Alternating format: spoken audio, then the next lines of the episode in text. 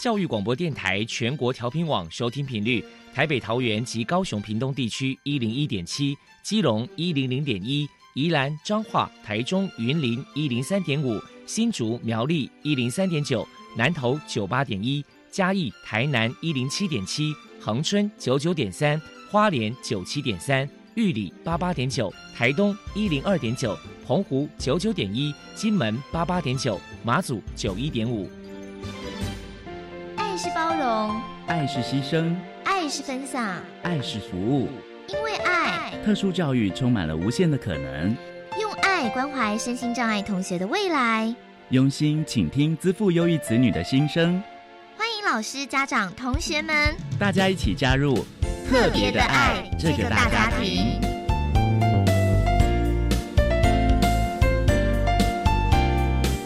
本节目由教育部学生事务及特殊教育司指导，国立教育广播电台监制，欢迎收听。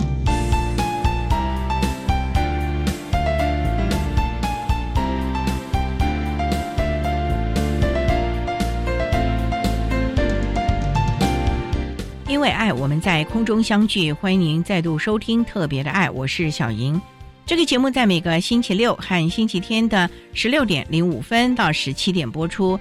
在今天节目中，将为您安排三个部分。首先，在“爱的小百科”单元里头，波波将为您安排大树抱抱单元，为您邀请苗栗县自闭症协进会的创会理事长连静娟连理事长，为大家说明自闭儿教养注意的事项以及迷思的破除，希望提供家长、老师可以做参考了。另外，今天的主题专访为您安排的是“爱的搜寻引擎”，为您邀请辅仁大学资源教室的辅导老师陈同云陈老师，为大家分享谨慎找出阴影的方法，谈高等教育阶段自闭症学生支持服务的重点以及注意的事项，希望提供家长、老师可以做参考了。节目最后为您安排的是“爱的加油站”，为您邀请国立台湾大学附设医院精神医学部的主治医师简义玲简医师为大家加油打气喽。好，那么开始为您进行今天特别的爱第一部分，由波波为大家安排大树抱抱单元。大树抱抱，特殊儿的父母辛苦喽！我们将邀请家长分享教养的技巧。情绪舒压、夫妻沟通、家庭相处，甚至面对异样眼光的调试之道。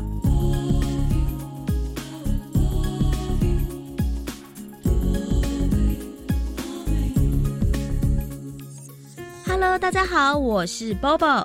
今天的大树抱抱，我们特别邀请到苗栗县自闭症协进会的创会理事长连静娟女士来跟大家分享。自闭儿的家长教养注意事项和迷思破除。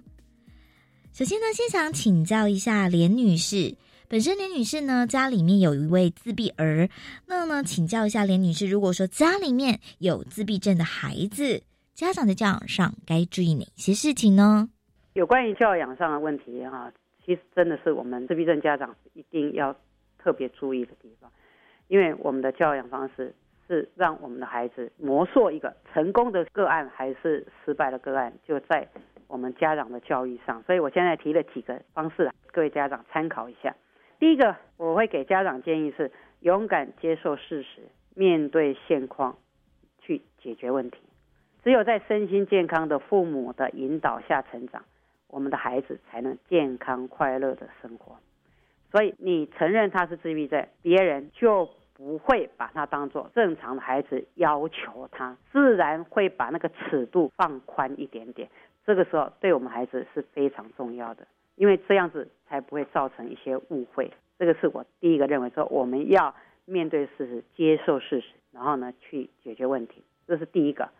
第二个要协助建立利于学习的环境，因为我们自闭症孩子啊，一般啊在学习上是比较慢。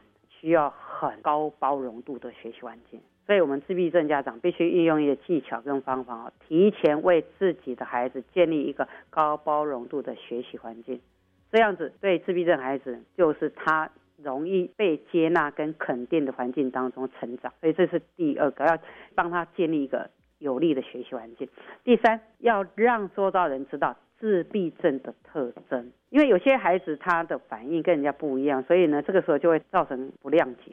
比如说他要打招呼，可是问题自闭症孩子你没有去训练他说这个力道怎么出，他可能就会怎样用较大力，别人就认为你在打我，你在打我，可是他会认为说我是在跟你打招呼，所以这个时候我们在讲说要让周遭人知道他的特征，那这样子可能就比较不会造成所谓的误解，要让周遭人了解自闭症的特质。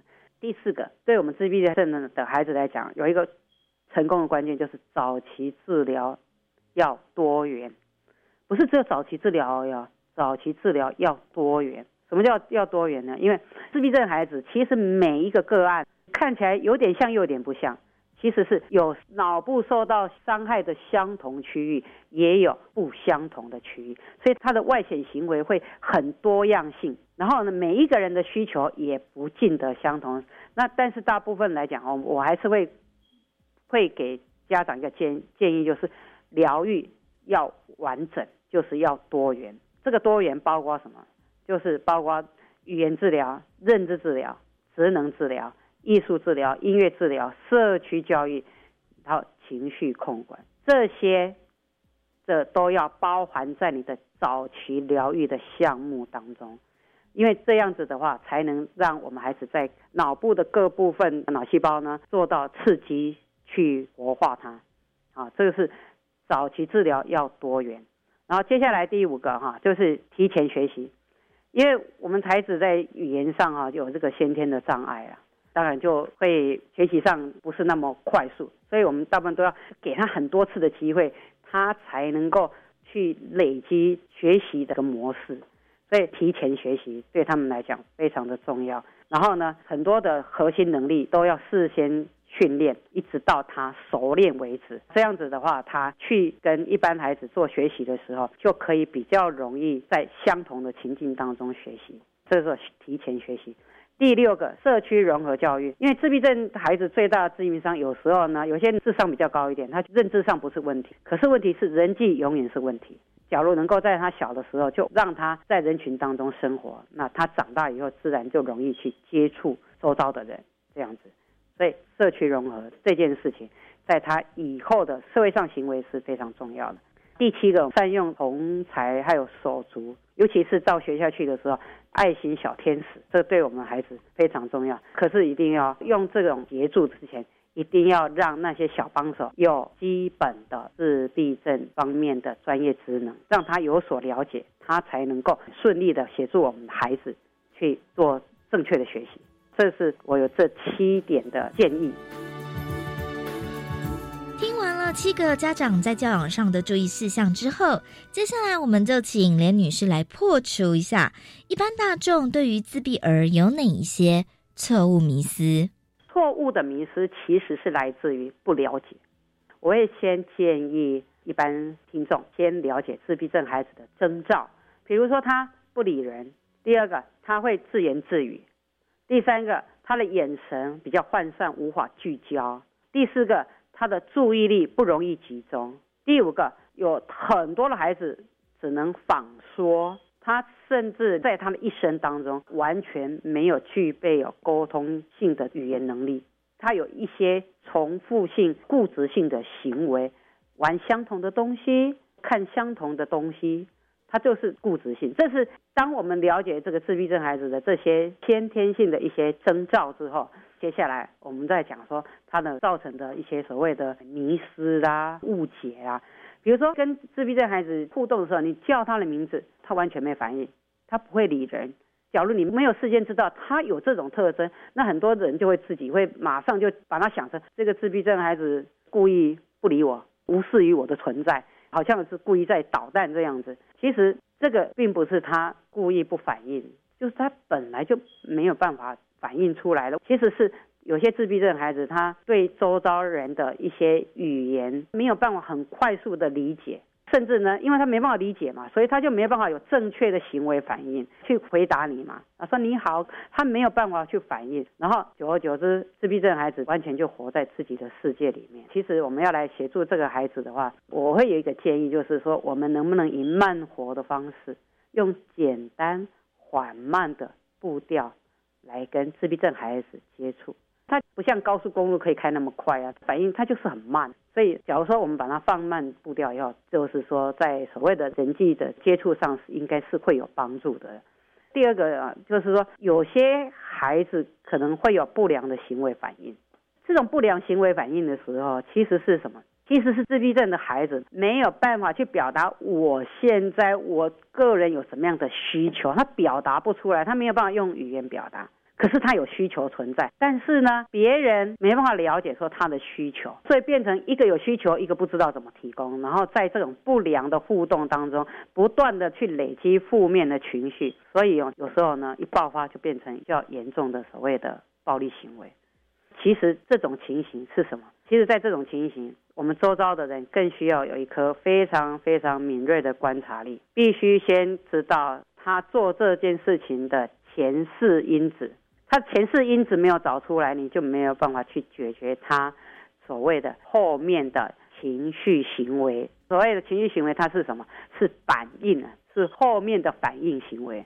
所以这个地方就是说，我们要有敏锐观察，去看到他的需求，然后才有办法去协助他把他的情绪处理掉。这样，那这是有关于这个我们所谓的破除迷失，就是说他并不是。真的所谓不理你不甩你，他是不晓得你的语言是什么意思，或者是他有一些不好的行为，是因为什么？因为没有办法得到外界也没办法去协助他获得他的需求。这样。最后，连女士还有什么样的话想要传达的呢？我从创立自闭症到现在，我孩子已经自己一个人在台南长隆大学自己住校。这一路走来，我一直深信心中的信念，心中有爱，身心无碍。但是呢，这个信念是我们开启自闭儿心中那扇门的钥匙。但是呢，还要智慧的双手去拿那个钥匙去把那个锁打开。这个时候啊，自闭儿才有办法去跟外界的人沟通。所以我祝福全世界上的自闭儿都有机会去好好的发挥他们的潜能，然后呢，找到。属于他们的人生舞台去发光发热。我也希望所有的家长能够温柔的坚持，对孩子教育永不放弃。这是我想要传达的，就是让每个自闭症孩子都有他的人生舞台去好好发挥。谢谢苗栗县自闭症协进会的创会理事长连静娟女士接受我们的访问。现在我们就把节目现场交还给主持人小莹。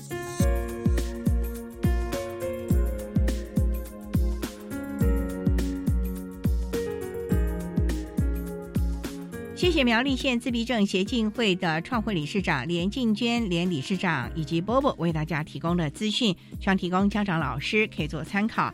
您现在所收听的节目是国立教育广播电台特别的爱，这个节目在每个星期六和星期天的十六点零五分到十七点播出。接下来为您进行今天的主题专访。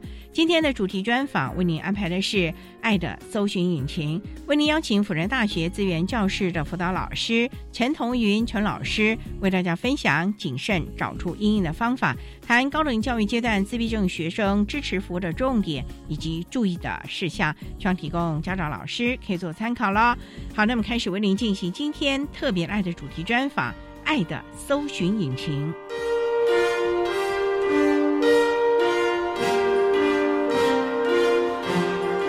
爱的搜寻引擎。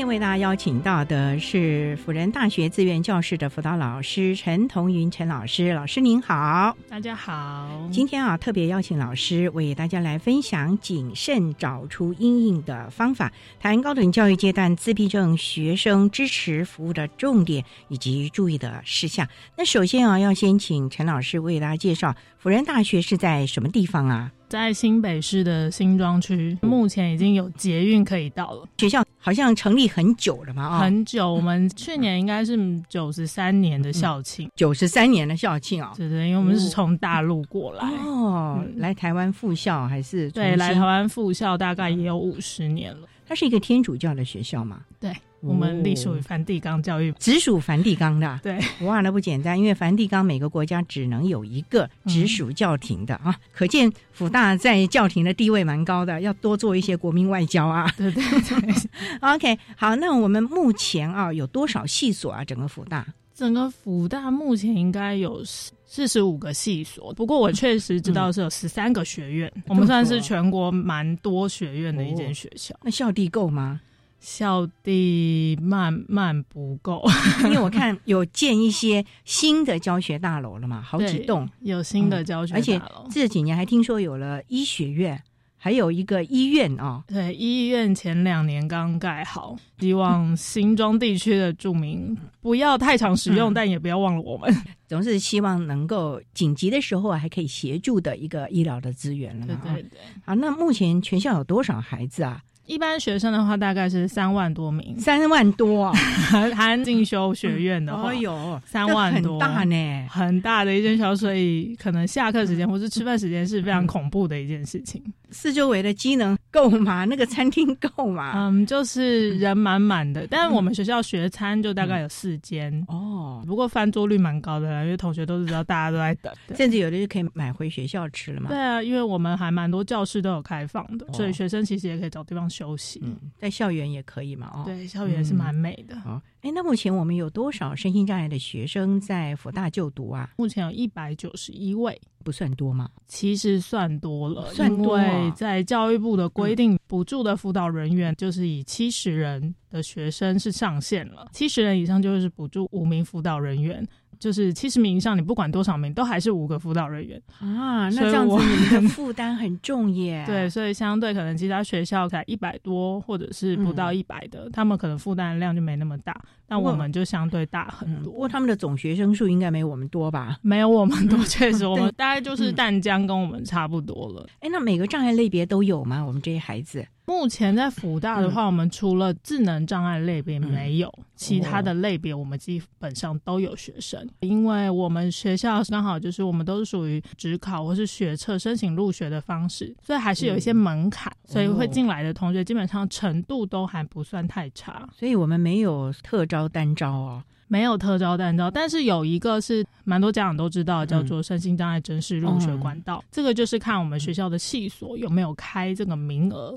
那它是外加的名额，所以不会挤到一般生的名额，它是外加的。不过我们学校目前大概会开的系所不多，那占比也是有限。我们自闭症的孩子大概有多少位啊？目前？目前我们学校自闭症的学生大概三十几名，三十多，那已经窜升到我们所有类别里面的第一名。是因为我们的校园环境很好吗？可能会有两个比较主要，一个是我们的全球趋势，这个东西是越来越多人觉得不是需要隐晦的，而且医疗上面也越来越早会做鉴定，哦，越早会有更多人去了解小孩可能有一些状况，就会带去给医生做评估了。哦，那另外一个可能国内目前比较大家可以接受，因为我们有一个市长，他就有提到他自己可能患有。雅斯伯格这一类的疾病，所以越来越多人觉得说，哎，或许我自己的小孩有这个疾病，不是一件需要被隐藏的事情。其实，你如果能够正向而且开放的看待的话，其实对孩子、家人，甚至孩子未来的人际、职场啊生涯都会有帮助的啊。对，没错。所以也是。蛮重要的一个概念。好，那我们稍待啊再请辅仁大学资源教室的辅导老师陈同云陈老师，再为大家分享谨慎找出应用的方法，谈高等教育阶段自闭症学生支持服务的重点以及注意的事项。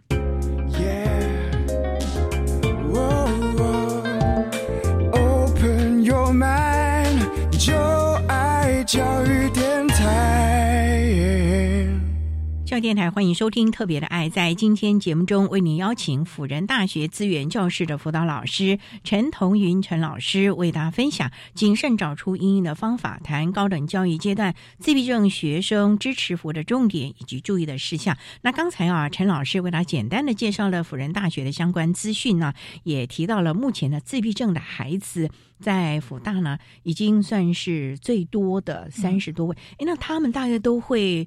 念什么样的科系啊？目前我们学校有自闭症类别的学生，大概就是理工学院、文学院跟艺术学院。理工学院是因为比较多有这样子倾向的学生，他可能在数理方面或是理解力方面相对的好，所以物理系、化学系。数学系跟生科系目前都有学生，再来就是艺术类的，音乐系的同学很多，对他们也会有主修自己，因为他们可能对音乐上面的能力也比较擅长。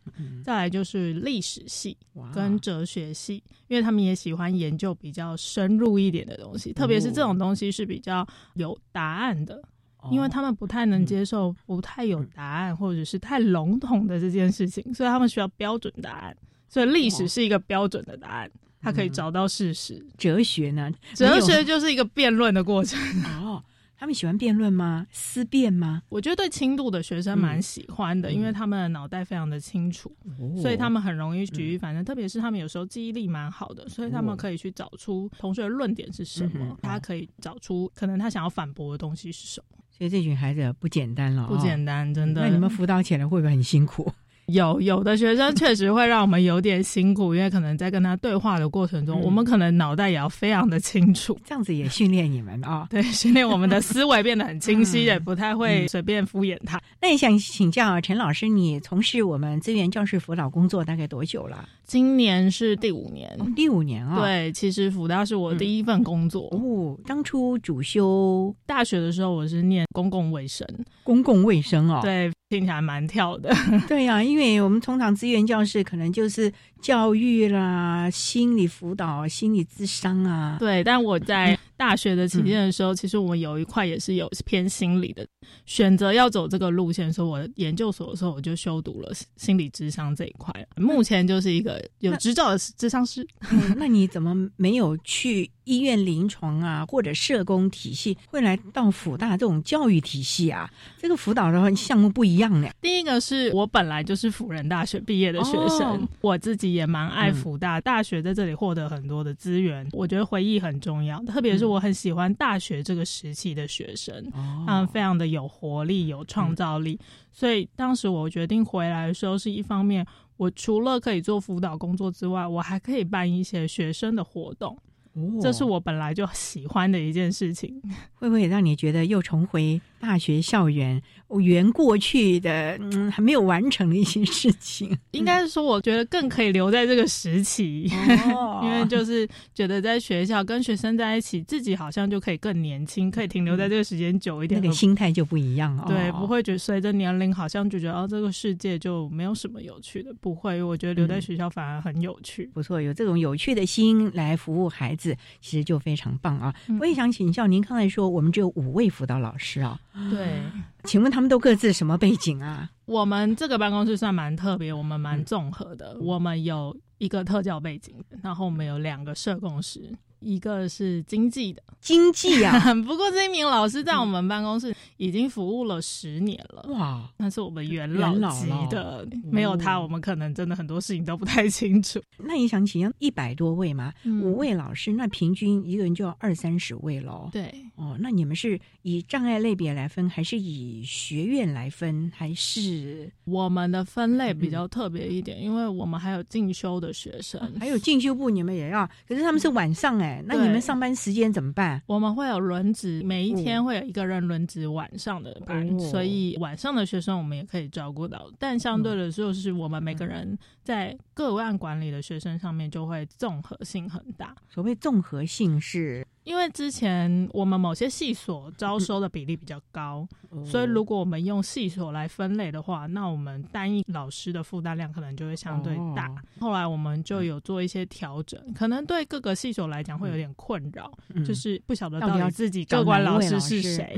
但是其实对我们来讲，我们的负担会相对降低，而且我们可以跟更多的系所有合作，才不会局限在可能某些老师只会管理理工学院的学生，可能他只能接触自闭。有些老师只能接触到脑麻的学生，那我们综合了以后，大家都可以接触到不一样的学生，其实也增加我们的职能，也让学生可以理解说，你不是只有一种人要适应，你要跟很多个老师适应，这样其实也培养他们人际互动的状态。对，尤其是自闭症的孩子啊，这点是非常重要的。好，那我们商量再请辅仁大学资源教室的辅导老师陈彤云陈老师，再为大家分享谨慎找出应应方法，谈高等教育阶段自闭症学生支持服的重点及注意的事项。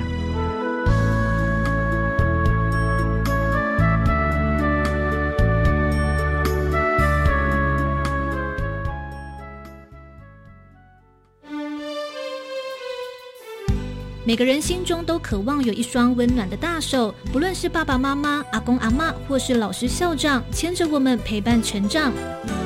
教育电台分众频道 Channel Plus 偏向大手拉小手节目，邀请台东县国小校长从自身经历与角度，看见偏乡亲子教育的需要与感动，并与你分享东部偏乡大手拉小手所传达的新的温度。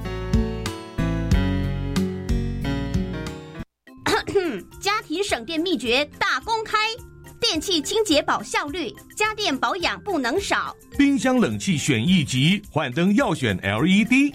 电脑不用就关机，插座管理少待机。冰箱节能八分满，随手关灯好习惯。人人节电智慧王，聪明用电省荷包啊，省荷包。更多省电秘诀，请上节约能源园区网站查询。以上广告为经济部能源局提供。妹妹，我们去看毒展。好啊，好啊，一起来关心反毒议题。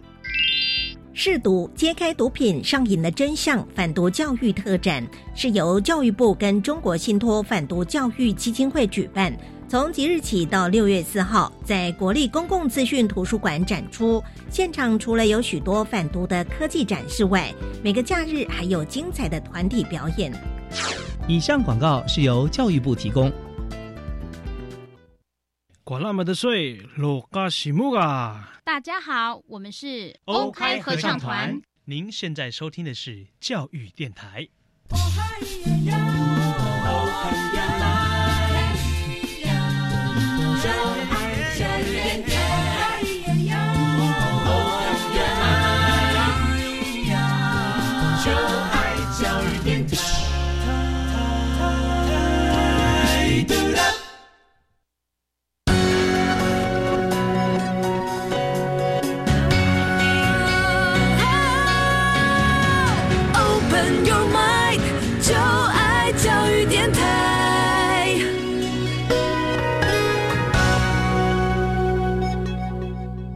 电台欢迎收听《特别的爱》这个节目，是在每个星期六和星期天的十六点零五分到十七点播出。在今天节目中，为大家邀请到的是辅仁大学资源教室的辅导老师陈彤云陈老师，为大家分享谨慎早出应应的方法，谈高等教育阶段自闭症学生支持服务的重点及注意的事项。那刚才在节目的第一部分，陈老师为大家简单的分享了辅仁大学的相关资讯，以及提供孩子们。怎么样的资讯了解了？不过，那我也想请教，我们针对自闭症的学生啊，辅仁大学会提供哪一些的服务？我们有特推会嘛？对，特推会是教育部规定一定要成立的。我觉得这个会也比较重要，是可以让更高的长官、一级的长官可以理解第一线的我们这些遇到学生的状况有什么需要。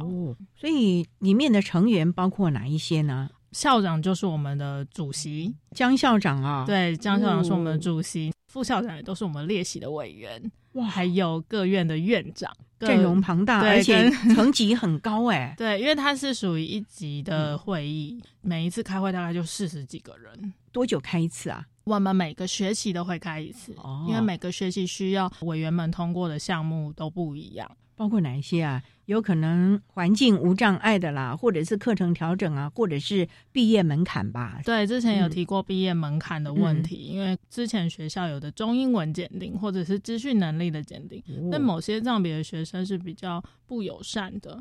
例如说，像资讯能力，你要视障生去考一般的电脑有点困难。对，如果是听音的话，对，那听障学生也很困难，所以这个我们有调整过。再来就是可能有一些教室的改。改善无障碍，我们也会透过这个会议。福大你讲嘛，复校五十年了，嗯，很有历史了，历史感很重。有电梯嘛？我就很好奇。目前我们学校大部分的大楼都有电梯了，只有几栋真的是古老一点的，我们目前还没有找到可以建电梯的地方。因为建筑结构的关系嘛，还是要考量到蛮多元的啊。没错。您讲的这个特推会，家长或老师也可以参加吗？也可以参加，我们都会有学生代表。这是资源教师、资源教师来选举的吧？对，学生们自己推选的代表来了解。那他们要发表证件吗？其实他就是会负责我们一整年的学生的一些小活动，就是给同学一些关怀，有一些凝聚力的感觉。那他也会代表学生来出席这个会议，然后可以反映一些他们的心声给更上面的老师们知道。算是一个沟通的桥梁了，因为孩子们才最了解他们需要的到底是哪一些的支持服务了嘛？啊，嗯，好，那我们就来谈谈自闭症的孩子，因为我们很担心的就是他的固着的行为啦，他的人际啊，还有他太求好心切这个部分，通常啊，你们会怎么样来辅导呢？会先去。跟他们的系所沟通吗？自闭症的同学算是我们目前因为学生人数最多嘛，所以我们每一次进来的时候都会开一个叫 ISP 会议，个别化支持计划的会议。那我们会跟系所的导师、主任。跟他的系秘书召开的会议，邀请家长跟学生一起。那我们会来讨论学生在过去学习的状况上面有什么需要协助的。家长有对于进到大学这一块有没有什么样的担心？我们可以做什么调整？那通常这一类学生呢，在课程上面的调整相对是比较少，比较有可能会调整到，例如是分组。分组，它就是跟人际互动非常重要的一个问题。同学在报告啊，或者是共同研究。的时候，对可能会出现的状况，有的同学不喜欢跟别人分组，即便是分组的课，我们都可能得跟任课老师商量，是不是可以让他自己来。那如果是可以跟别人分组，但是在寻找组员上有困难的同学。这个也是需要纳入我们讨论的内容，因为必须得让老师知道同学是有这个困扰的。因为大学老师蛮喜欢叫大家自由分组，对自由这件事情对于他们来讲就是一个非常大的罩门，这是没有办法自由的。什么叫自由？蛮辛苦的啊，不过我个人也很好奇的，因为我知道自闭症孩子适应环境的能力是比较弱一点，所以像国小有所谓的准备班啊，先让他们在暑假期间先去。那我们辅大有没有提供我们自闭症的孩子先来学校逛一逛啊，了解，例如他要住校啊，或者是他的班级啊，甚至要不要先跟他的导师啊先见个面嘛，不然他会好害怕呢。基本上这些会议都会在暑假的时候就暑假就召开啊。会在开学后，他除非学生跟家长没办法再数下来，哦，可能有的家庭需要出国或是什么的，但是我们一定会在开学之前就先让他们来学校跟我们见过面。先初步了解一下我们这里可能提供的服务有哪些，再跟他们说明我们接下来会做什么样子的动作。其实也让同学跟家长比较安心啦。嗯，我觉得很多的担心都来自于他不晓得接下来会发生什么事，因为可能是第一次上大学，可能爸爸妈妈以前上大学的时间已经很久了，对呀，从来没有过这个经验，起码应该有十八年以上，所以可能都忘记了当时到底发生了什么事情。所以我们都会先做事前的了解跟准备，那他们也相对有一个安心。那我们也会提醒他们做一些学校相关其他行政要做的事情。哦，因为很多家长一方面小孩子不太能立刻就可以自己处理这些事情，所以他们得带着他做。家长得知道，例如说选课怎么选，教室怎么看呐，或者是 老师有哪些啊，这些可能家长自己都会想要先了解一下。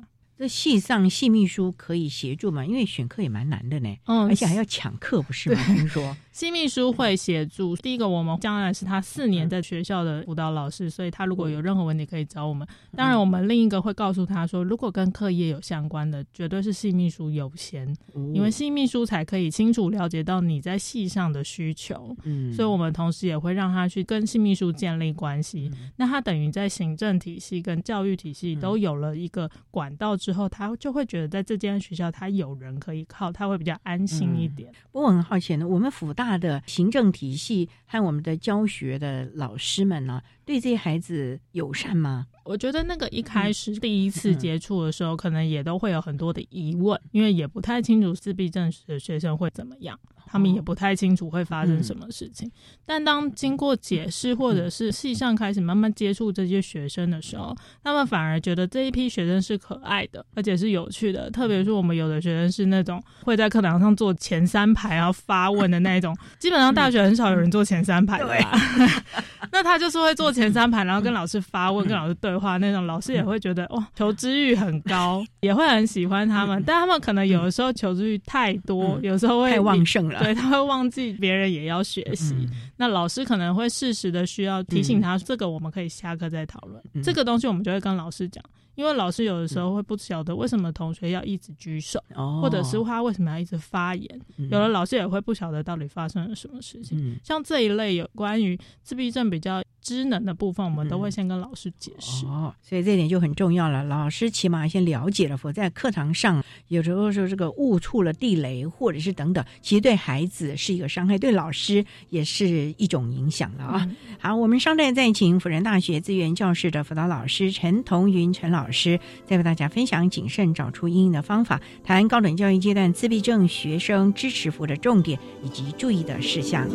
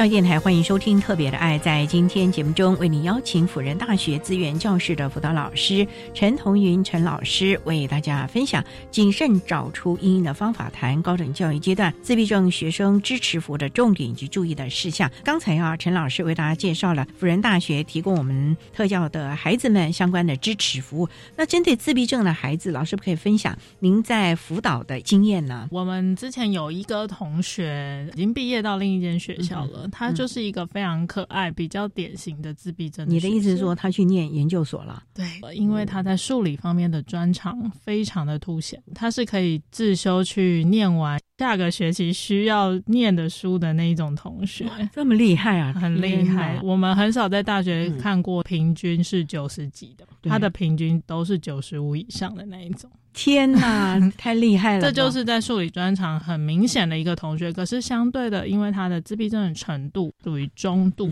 所以他在人际互动上确实非常明显的，大家会看到有一些不同。像当我们跟他打招呼的时候，他就是典型的，他没办法跟你眼神接触，他会快速的，可能跟你对到一秒钟，下一秒他就没有看你了。可是他有听到你在讲话。但是你如果在跟他追问的时候，他有时候就会一直 repeat 他想讲的，他可能会一直跟我说：“陈老师昨天休息。”然后我就说：“哎，那你今天中午吃什么？”啊哦，陈老师昨天休息。哦，像鹦鹉访说这样子，对，因为他不想回答我的问题，所以他会重复他想讲的。那为什么不想回答呢？这就是他们心里很特别的一块，我们也不太确定他到底怎么想的。可是他又是一个很可爱的孩子。如果我们在网络上跟他互动，他就像一个正常的孩子一样，哦，他可以回答你所有的问题，而且甚至是他非常有礼貌。他知道是你吗？他知道是我啊。他甚至是在我生日的时候，他还会传讯息跟我说：“老师生日快乐！”哇，在网络上非常不一样。不过我们。后来有讨论为什么在网络上跟在现实生活中他们会有这么大不同？为什么？有一个很重要，就是对自闭症的人来讲，他在现实状况他要及时反应回应，对他来讲是困难的哦，因为他不晓得哪一个才是对的。可是如果当在网络上的话，他可以有思考的时间，那他可以去选择他想做的回应。哦，这就是他们比较弱的地方，因为大部分我们都知道，自闭症其实在人际互动上弱的这一块，其实不是他们不会。而是他有太多的选择，他不晓得哪一个才是好的。可是跟同学的互动、跟老师的互动，尤其同学的互动，哎，不能在等个五分钟之后才告诉他说：“同学，我觉得怎么样？”所以，如果家长跟学生觉得 OK 的话，我们会在班级上稍微做一些入班的宣导。这个孩子的家长愿意吗？这个孩子的家长非常乐意，因为他觉得他的小孩并不会造成大家的困扰，甚至是他的小孩常常是班上的小老师。因为很多解题都得靠他，哇！同学都要拜托他，同学慢慢的也了解这个同学的相处模式是怎么样，因为同学也不会伤害大家，他只是特别了一点。可能像其他比较轻度的同学，在人际互动上也会相对有一些些困难。我们最常遇到真的就是分组这件事情。理科应该比较少，理科没有在分组，所以相对不会有这个问题。我们也觉得哦，太好了，理工学院的老师也都蛮了解这些学生的状况。特别是我们有个系所的主任，他还说过，其实他觉得这些人都长得差不多啊，在他们系上长得都差不多。他说老师也长得差不多，都是这样子的人啊，因为他们理科的脑袋好像都是比较直的。所以他们也不会拐弯抹角啊，他们就是直来直往，就觉得这个学生其实没什么不一样。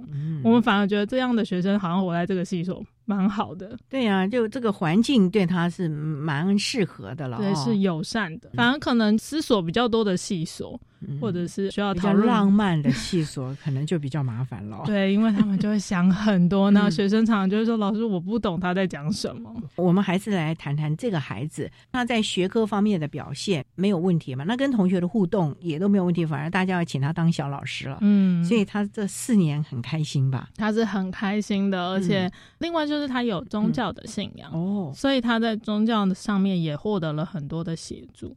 那因为他自己就是一个很可爱的学生，所以大家其实都蛮了解他。而且甚至是如果有一天我跟他打招呼，他还跟我说再见的时候，我就觉得天哪，今天好有成就感哦，会觉得哇，有点受宠若惊。对，因为他的很多行为都会让我们觉得蛮可爱的。不过因为他的程度是比较重一点的，所以我们不能强迫他去做太多我们觉得他要去学习的事情。因为像比较轻度的同学，目前我们就会开设像桌游这样的活动。桌游啊，因为桌游其实对人际互动是蛮有帮助的一件事情。嗯。我们轻度的同学其实蛮多话的，他们蛮爱聊天的。虽然我们这一两年进来的自闭症的小朋友蛮喜欢聊天，那因为我们有个空间会让他们可以聊天吃饭，常常后面就是好像一二零零全民开讲的过程的感觉，大家都在后面大聊天，可能聊一些很有趣的内容。我们有时候会邀请他们来参加桌游的活动，其实他们在互动中。就会更了解彼此，嗯，他们比较不会只局限在餐桌上的聊天哦，这也蛮有趣的啊。我们稍待要，再请我们辅仁大学资源教室的辅导老师陈同云陈老师为大家分享谨慎找出阴影的方法，谈高等教育阶段自闭症学生支持服的重点及注意事项。我个人对您讲的这个桌游怎么陪伴我们自闭症的孩子发挥他爱聊天的这个特性，我个人蛮感兴趣。我们稍待要请陈老师为大家分享喽。thank you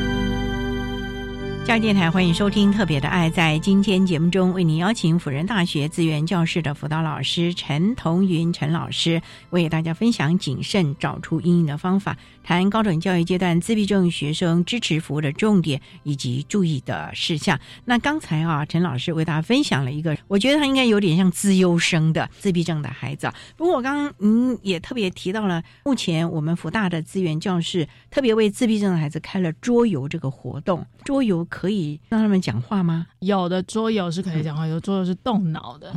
像我们觉得在自闭症的同学可能不擅长跟别人合作，因为他们有的是。不太能察觉别人的需求是什么，或者是他不太能了解别人现在的表情行为是代表什么。所以一方面我们有透过作业让他们做合作，所以之前我们有请讲师了，我们有特别跟讲师提说，我们希望看到的是他们有一些合作的过程。所以我们在分组的时候就会稍微把他们分类一下，然后让他们去做一些比较需要合作的作用。你们的分类是按照他的障碍的程度呢，还是个性啊，还是细琐啊？基本上比较按个性，因为。自闭症会来参加，大概就是十来个，所以那几个我们大概都很熟悉了，我们就会自动帮他们分说，大概谁跟谁可以试看看，然后谁跟谁太好了，我们想要把它分开来，让他们去跟别人多一点互动。因为其实他们也是有一些交友的倾向啦，可能比较喜欢跟谁聊天，然后比较不喜欢跟谁聊天，这还是都会出现的。他们就是一个小世界。了，所以我们就是在那个过程中会做一些分类，然后让他们去体验。其实，在游戏的过程中跟别人的合作，或者是你跟新的一个人在玩的时候，你才会发现原来他是这样子的人呐，就是会有一些觉察。同学透过这个过程之后，其实他们又可以凝聚成一个小的 group，因为他们平常比较少有这些互动。那他们在这个地方，您说也可以聊天，他们可以即时反应。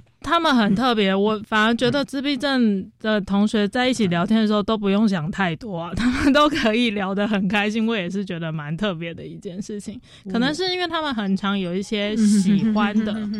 目前比较常听到他们在谈的，常常是动漫。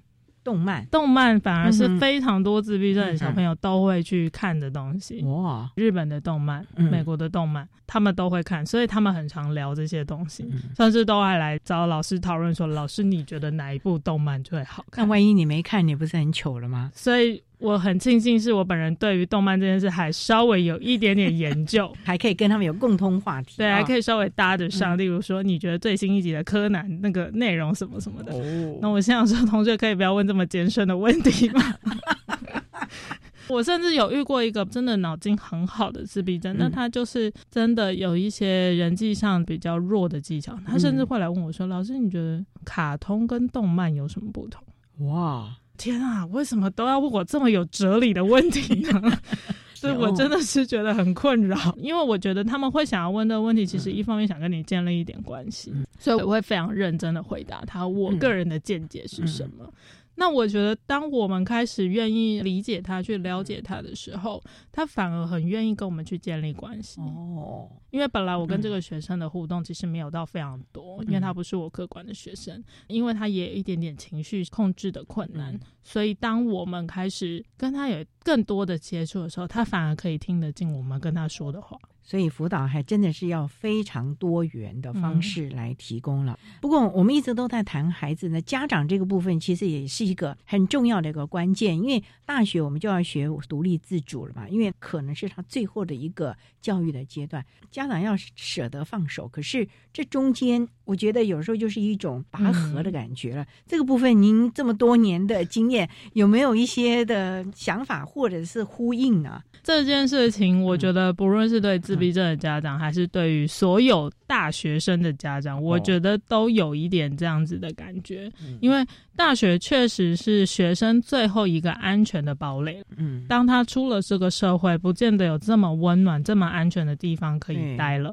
所以，通常我们遇到自闭症家长，我们第一个一定会告诉他说：“妈妈或是爸爸，这个是同学最后一个学习的机会了。”过去可能爸爸妈妈保护的很好，当然我们也都知道，你们对于小朋友不擅长处理这些行政的事情，或者是不擅长跟别人沟通这件事，你们都会做协助，或者是学校老师会协助的更多。但是到了大学，我们就得让他慢慢试着自己来。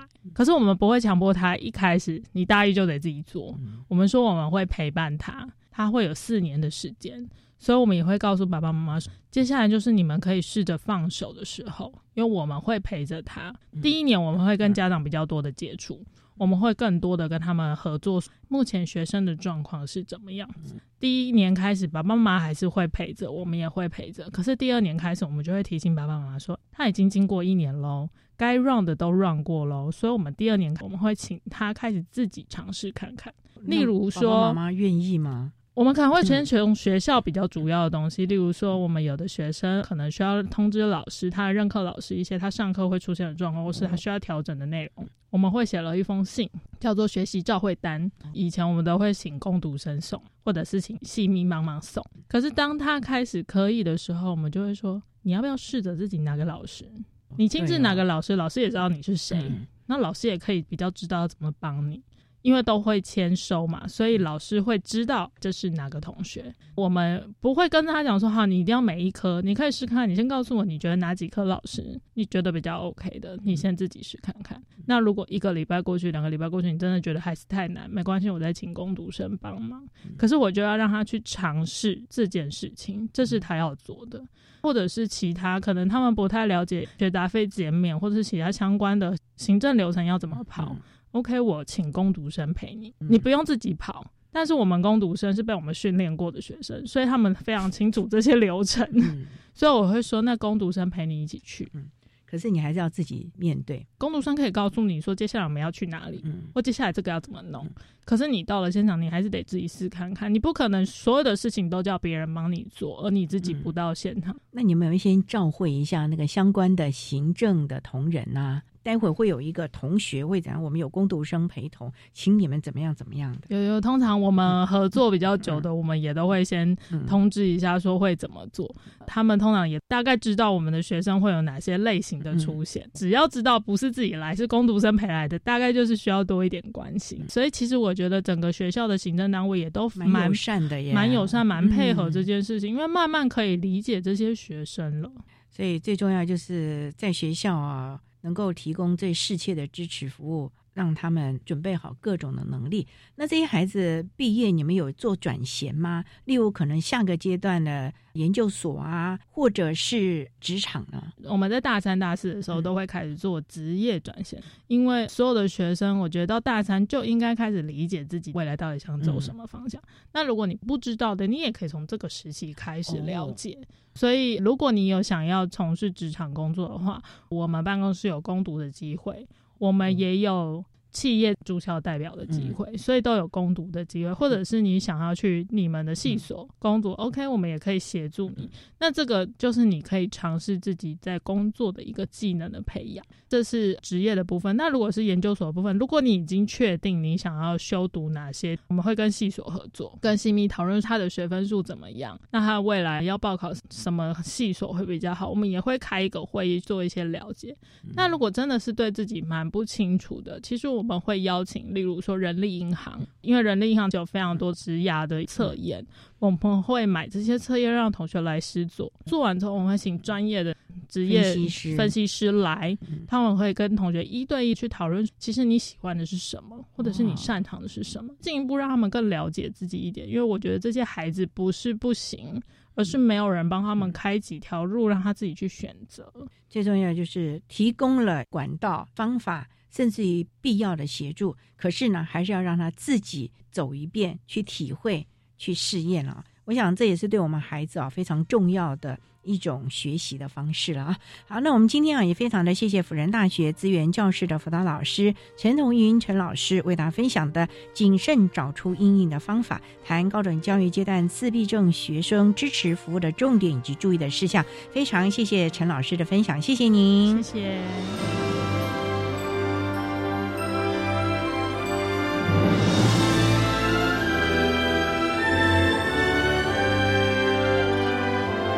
谢谢辅仁大学资源教室的陈同云辅导老师为大家分享了高等教育阶段的有关于自闭症同学的支持服务的重点，希望提供家长老师可以做个参考了。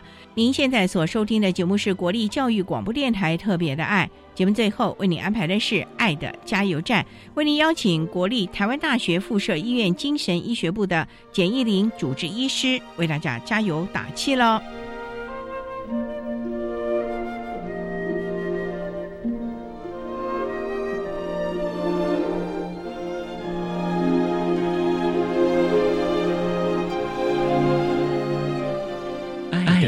加油站。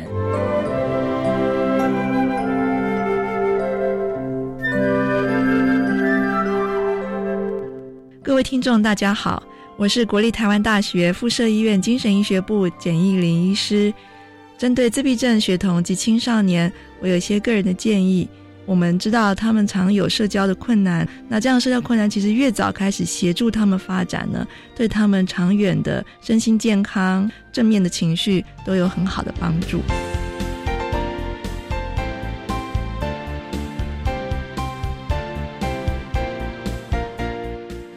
今天节目就为您进行到这儿了，感谢您的收听。在下个星期节目中，为您邀请获得一百零七年优良特殊教育人员荣耀的花莲县立秀林国民中学的吴新颖特教组长，为大家分享快乐的学习，谈国中教育阶段脑性麻痹多重障碍学生教学的策略以及注意的事项，希望提供家长老师可以做参考。感谢你的收听，也欢迎您在下个星期六十六点零五分再度收听《特别的爱》，我们下周见了，拜拜。